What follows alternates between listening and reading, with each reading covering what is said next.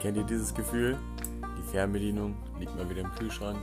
Das Klopapier schon wieder im Trockner. Das Handy habe ich seit Tagen nicht gesehen. Vom Haustürschlüssel wollen wir gar nicht anfangen. Wenn ihr das kennt, dann ist das genau euer Podcast hier. Ich bin Louis, ich lebe mit dem Chaos und den sauberen Fenstern. Ich lade mir regelmäßig neue Leute ein, die auf der Straße einfach angesprochen habe, die mal eine halbe Stunde Zeit haben, um mit mir zu reden. Oder wenn ihr wollt, rede ich auch gerne mit euch über Gott und die Welt und über aktuelle Themen.